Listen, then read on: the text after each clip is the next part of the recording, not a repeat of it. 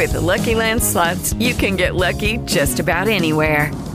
This is your captain speaking. Uh, we've got clear runway and the weather's fine, but we're just going to circle up here a while and uh, get lucky. No, no, nothing like that. It's just these cash prizes add up quick. So I suggest you sit back, keep your tray table upright, and start getting lucky.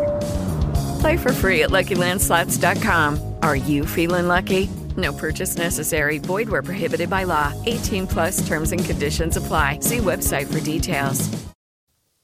Quien piense que las buenas ideas se bastan y se sobran por sí mismas para convencer, lo único que conseguirá será comprar boletos de frustración. Lo importante no es si algo es bueno o malo per se, sino cómo eres capaz de hacérselo ver a las personas a las que quieres convencer. Y eso, como todo en el mundo de la retórica, tiene su parte de técnica y su parte de arte. Del arte te ocupas tú, pero de la técnica me ocupo yo. Esto es Créeme lo que te digo, episodio 88.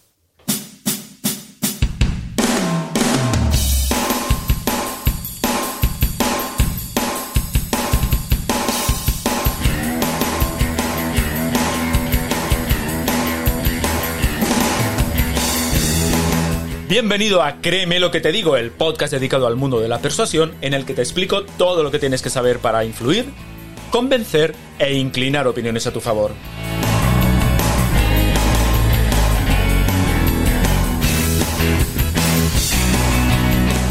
¿Quieres saber cómo ser más convincente? ¿Quieres aprender a debatir y discutir sin conflictos? ¿Quieres saber cómo hablar en público como un auténtico profesional? Si es así, créeme lo que te digo, este es tu podcast. Soy Óscar Fernández Orellana y te voy a acompañar en esta aventura en la que descubrirás los misterios, técnicas y trucos para llegar a ser un auténtico maestro de la persuasión. ¿Estás listo? Comenzamos.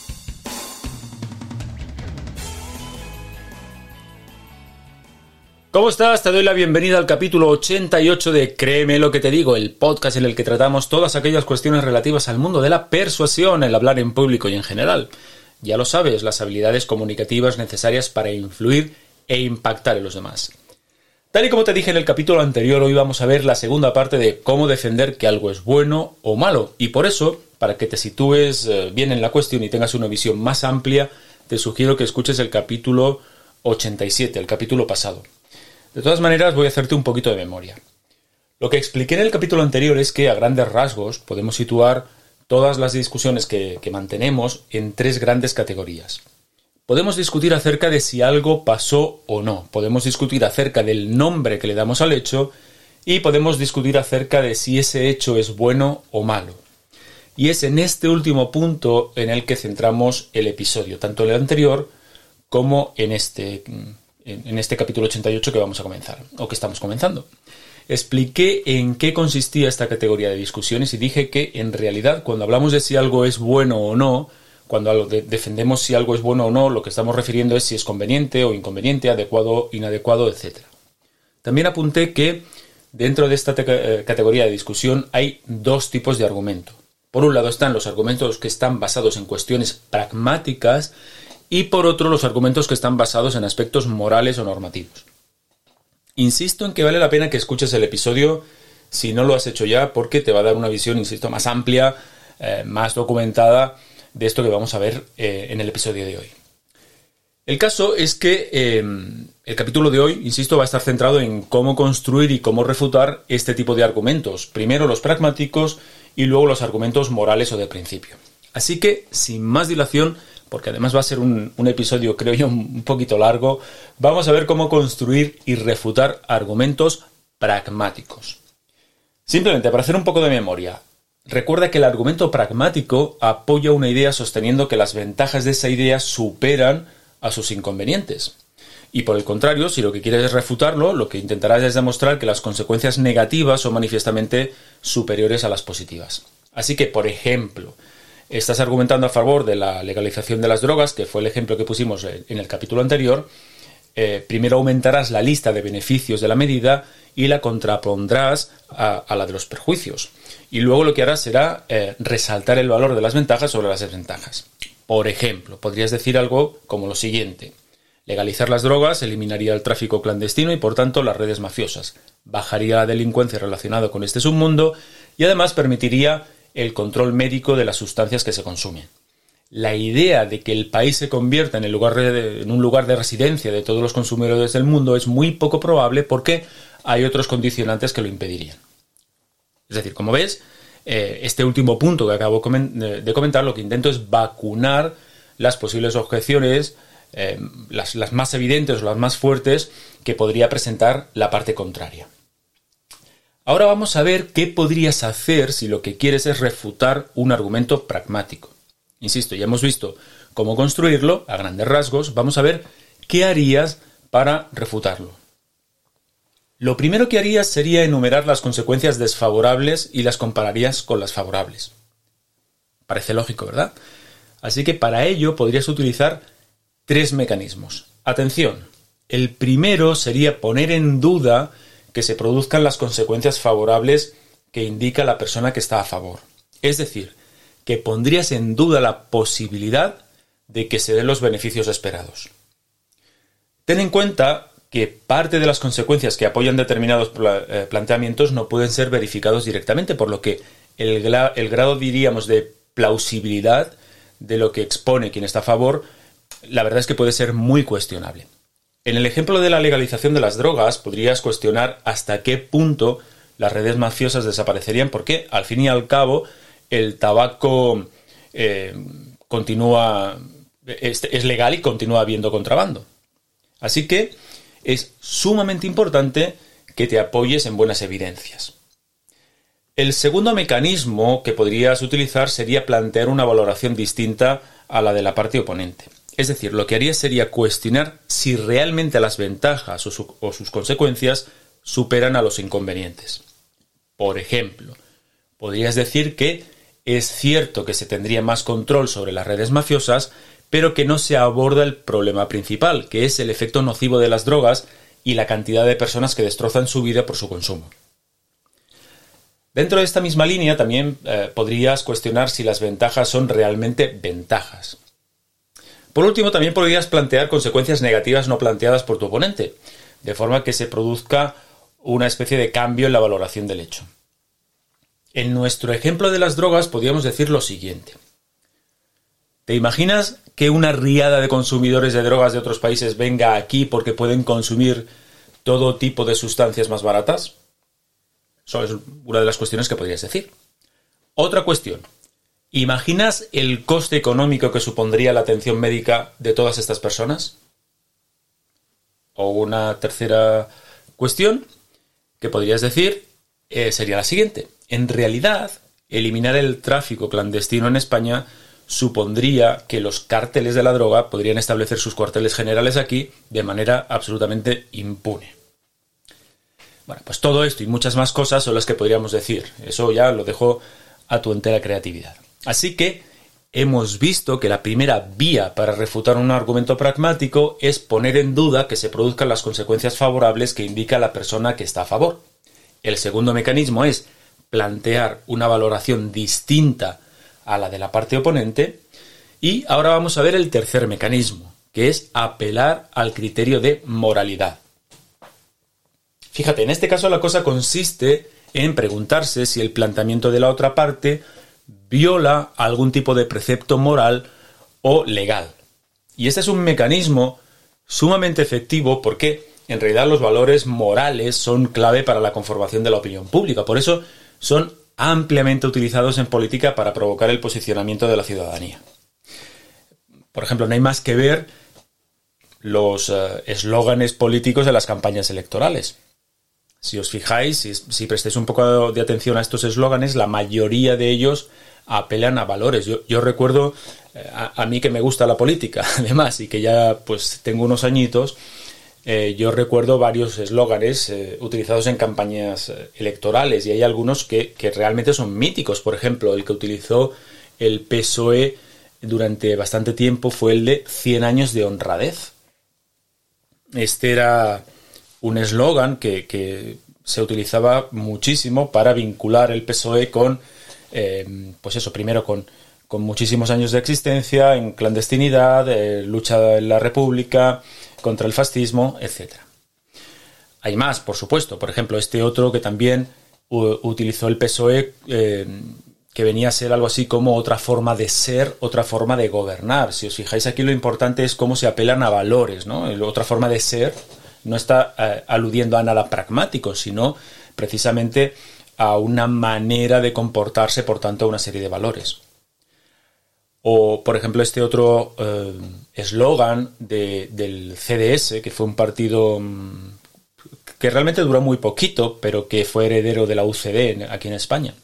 Eh, aquel eslogan decía, vota CDS, vota libertad. Una vez más, apelación a, a un valor moral como es la libertad. O, por ejemplo, qué decir de los eslóganes durante el procés de independencia aquí en Cataluña. Eh, estos los partidos independentistas han utilizado constantemente palabras como democracia o libertad. Así que, como ves, en estos eslóganes, en todos ellos se, se, apela a valores y a la moral con el ánimo de conseguir la adhesión de personas a la causa. Centremos la atención precisamente en estos planteamientos a favor de un referéndum por la independencia. Y, para algunas personas puede resultar muy pesado volver a hablar de este tipo de cuestiones, sobre todo los que vivís eh, aquí en España, que de hecho sois la mayoría de los oyentes del programa. Pero realmente lo utilizo porque es muy evidente esto que quiero, que quiero mm, contaros, esto que quiero argumentar. Obviamente cuando pongo ejemplos de este tipo ya sabéis que no expreso mi opinión particular, que en realidad a nadie le interesa, simplemente eh, pongo ejemplos para que puedan eh, verse muchísimo más claro esto que estoy contando. Fíjate, lo primero, eh, insisto, centrándonos en esta cuestión del referéndum por la independencia en Cataluña, si te tuvieses que plantear cómo lo refutarías, la pregunta es, bueno, ¿qué harías? ¿Cómo, refutarías este tipo de planteamientos? Pues bueno, lo primero sería intentar contraponer otros argumentos morales o, u otros argumentos legales, de manera que el peso moral o reglamentario de lo que decimos sea visto como superior al expuesto por la otra parte. Esto ya ha ocurrido, por ejemplo, esto es lo que hicieron asociaciones contrarias a la independencia como Sociedad Civil Catalana o federalistas de izquierdas sus planteamientos fueron más o menos los siguientes. Dijeron que el referéndum es ilegal, por lo tanto estaban apelando a la transgresión de la ley, y dijeron que plantear un referéndum de estas características queda fuera de las competencias de la Generalitat de Cataluña. Aquí estaban apelando al no seguimiento de ciertas normas. Por cierto, normas legales en este caso también. También dijeron que el referéndum divide a los catalanes, y aquí estarían apelando a valores sociales, ¿no? La división de la sociedad en dos frentes eh, contrapuestos. Para salirnos del ejemplo del referéndum, aunque volveré a, referirme al referéndum más adelante o a la cuestión catalana más adelante, insisto, porque nos da mucho juego para ejemplificar este tipo de cuestiones, eh, vamos a volver al tema de la legalización de las drogas. Fíjate, quien esté en contra de la legalización de las drogas podría decir que, por un lado, un gobierno no debe legalizar el consumo de sustancias que perjudiquen la salud y que creen adicción física y psicológica, o bien podrían decir también que personas que han delinquido contra la salud pública como los traficantes no merecen que de repente su actividad sea legal. Esto que estos argumentos eh, me los invento, pero podrían ser utilizados por personas que estén en contra de la legalización de las drogas. Seguro que a ti se te ocurren otros muchos más eh, argumentos que tengan que ver precisamente con eso, ¿no? Con el, con el em, eh, no saltarse determinadas normas legales y no saltarse determinadas eh, normas morales. Vamos a hacer un resumen de lo visto con los argumentos pragmáticos hasta el momento. En primer lugar, si quieres valorar favorablemente un hecho, harás lo siguiente. Primero, enumerarás las consecuencias favorables y desfavorables de la cuestión y luego compararás ambas y te posicionarás aumentando los beneficios sobre los perjuicios. En cambio, si lo que quieres es refutar la valoración positiva de un hecho, harás lo siguiente. Pondrás en duda que existan esos beneficios, o bien dirás que los beneficios no son tan numerosos, o bien no son tan trascendentes, o que las desventajas superan a las ventajas, y en tercer lugar podrás decir que la medida no es moral o no es legal o traspasa o transgrede alguna norma. Por lo tanto, una vez que hemos hablado de los argumentos pragmáticos, vamos a ver cómo construir y cómo refutar argumentos morales. Recuerda que un argumento moral es aquel que, se, que supone que debemos guiarnos por reglas, principios o deberes y por tanto debemos evitar su transgresión o cualquier conducta que los viole. Fíjate en lo que decía el expresidente español Mariano, Rajoy hace algunos años, una vez más, con referencia al procés catalán. Ya lo he dicho en numerosas, en numerosas ocasiones, lo he reiterado hasta la saciedad.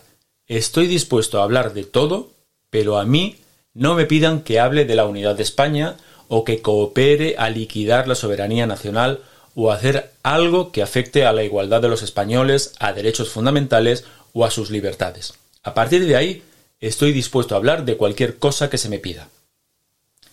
Como ves, toda, absolutamente toda la declaración está centrada en normas morales. Por ejemplo, habla de la unidad del país, habla de la soberanía nacional, habla de la igualdad entre los españoles, habla de derechos fundamentales, de libertades, etc.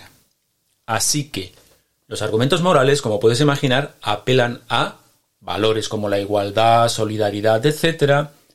Apelan también a deberes, por ejemplo, el cuidado de la familia, el medio ambiente, etc. O apelan a derechos sociales o civiles como la libertad de expresión o el derecho a la vivienda.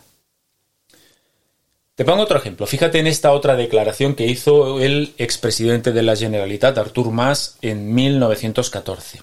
Dijo lo siguiente: Solo, habla, solo habrá perdón, respeto a Cataluña cuando se entienda y se respete que los catalanes tienen derecho a decidir.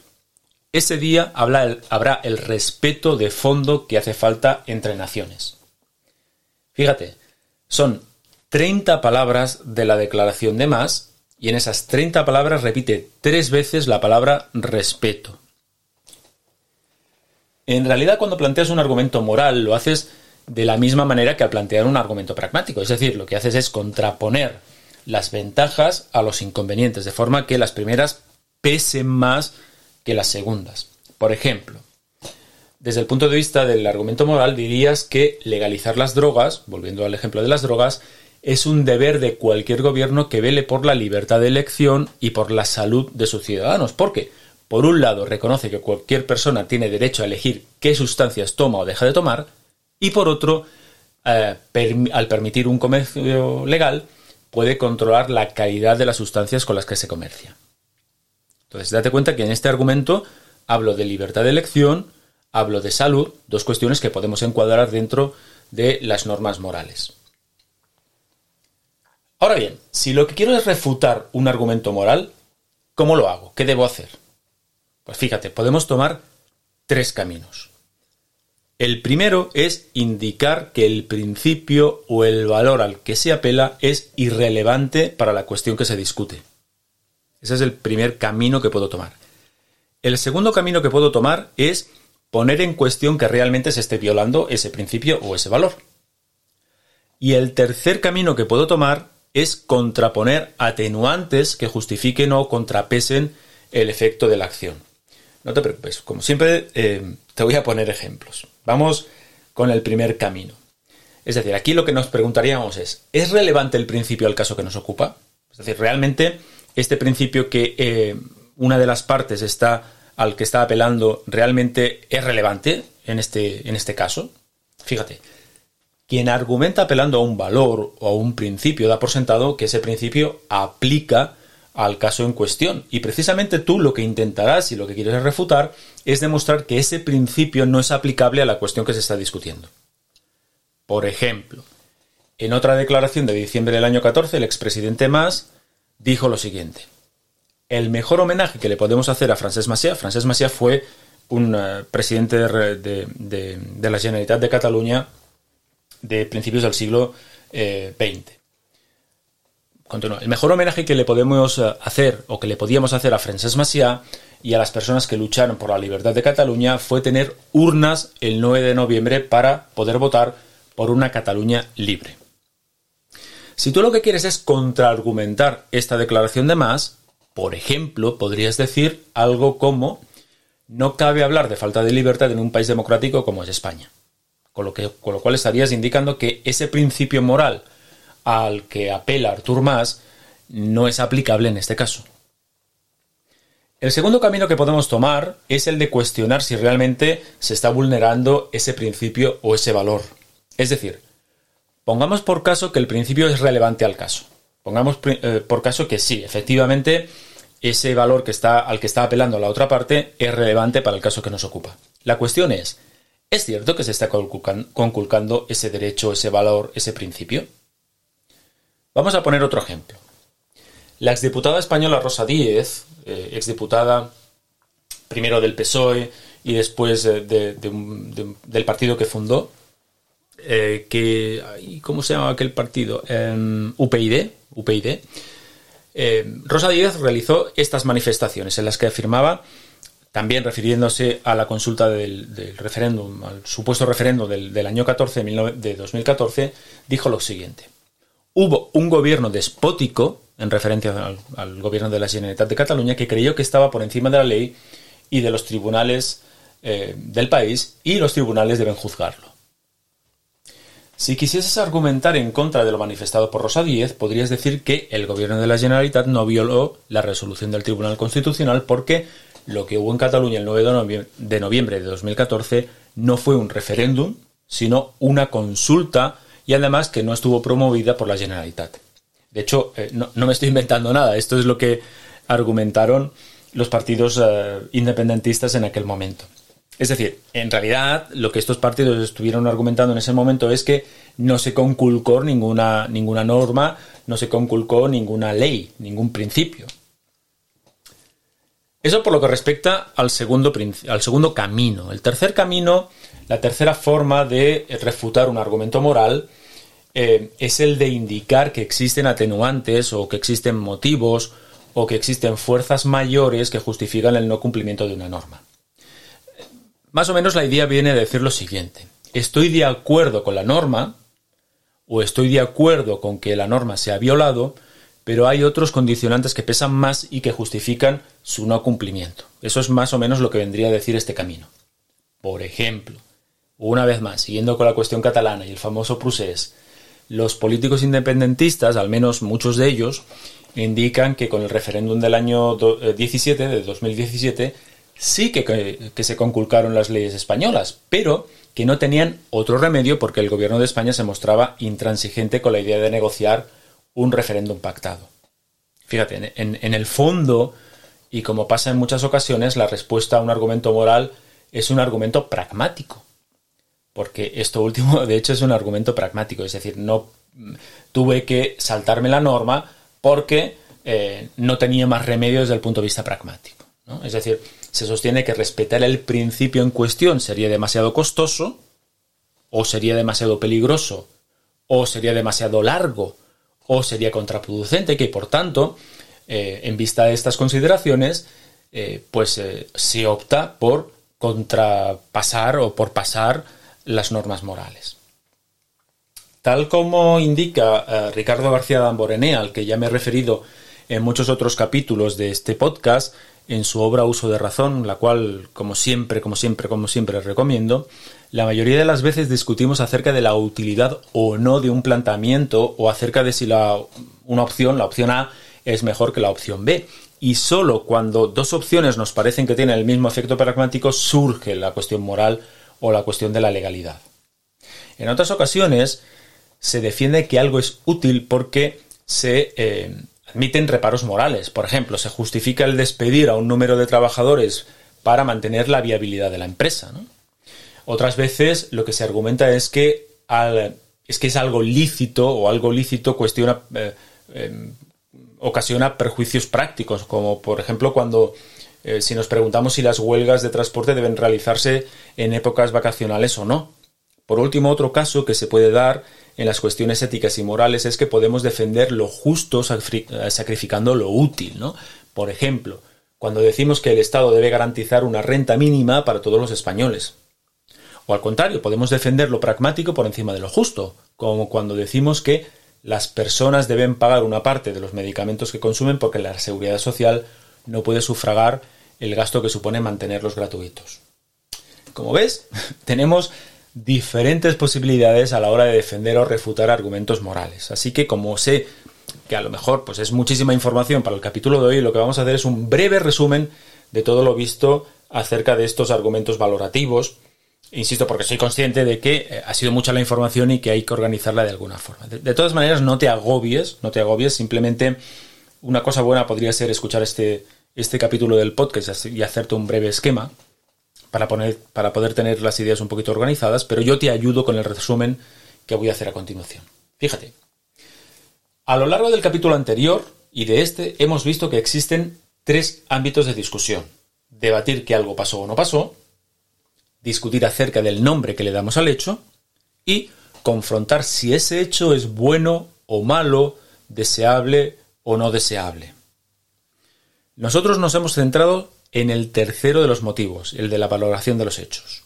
Así que, para defender la valoración o conveniencia de un hecho, atenderemos a, primero, su utilidad o su conveniencia, y en segundo lugar a su moralidad. Si atendemos a la utilidad o conveniencia, estaríamos hablando de argumentos pragmáticos, los cuales se defienden atendiendo a las consecuencias favorables o desfavorables y comparando ambas y señalando que una nos conviene más que la otra. ¿Cómo se refuta? Pues al contrario, poniendo en duda de que se produzcan las consecuencias favorables que indica la parte que está a favor, o planteando una valoración distinta, o apelando al criterio de moralidad. Eso por lo que respecta a los argumentos pragmáticos. Por lo que respecta a los criterios morales, se defiende la conveniencia del hecho indicando que se apoya en valores o deberes o derechos sociales o civiles y se refuta dudando de la relevancia del criterio, dudando de que se viole precisamente ese criterio o mostrando atenuantes, es decir, diciendo que, de acuerdo, se ha violado el, criterio, pero había causas pragmáticas que lo aconsejaban. Así que espero que con este resumen la cosa haya quedado más clara. Por otro lado, por otro lado, y tal como dije al principio del capítulo, recuerda que la oratoria es al 50% técnica y arte, y que, como pasa en todas las artes, estas se desarrollan cuando dominas la técnica. No hay otra manera. Es decir, cuando tú tienes clara, eh, cuando tienes claro estos parámetros que, estamos comentando en todos estos episodios, es cuando puedes eh, comenzar a ser más creativo, a ser más, eh, digamos, mm, eh, dúctil a, la hora de, generar tus propios argumentos. Venga, no me enrollo más, aquí lo dejamos. Hasta aquí el capítulo 88 de Créeme lo que te digo. Sé que ha sido un capítulo largo, ya lo he repetido en varias ocasiones, sé que ha sido un capítulo pues, con mucha información, un poco denso tal vez, pero recuerda que mi intención este año es, es eh, abundar un poco más en, en, la técnica argumentativa. De cualquier forma, espero que el capítulo te haya gustado, que te resulte útil, que al fin pues es lo que es lo que pretendo con este tipo de capítulos. Así que una vez más, muchísimas gracias por estar ahí. Muchísimas gracias por tus valoraciones 5 estrellas en Apple Podcast y tus me gusta en la plataforma desde la que me escuchas. En 15 días más, en 15 días nos volvemos a encontrar. Será el episodio 89 de Créeme lo que te digo. Hasta entonces, hazme un favor, sé convincentemente feliz. Hasta luego, persuasores.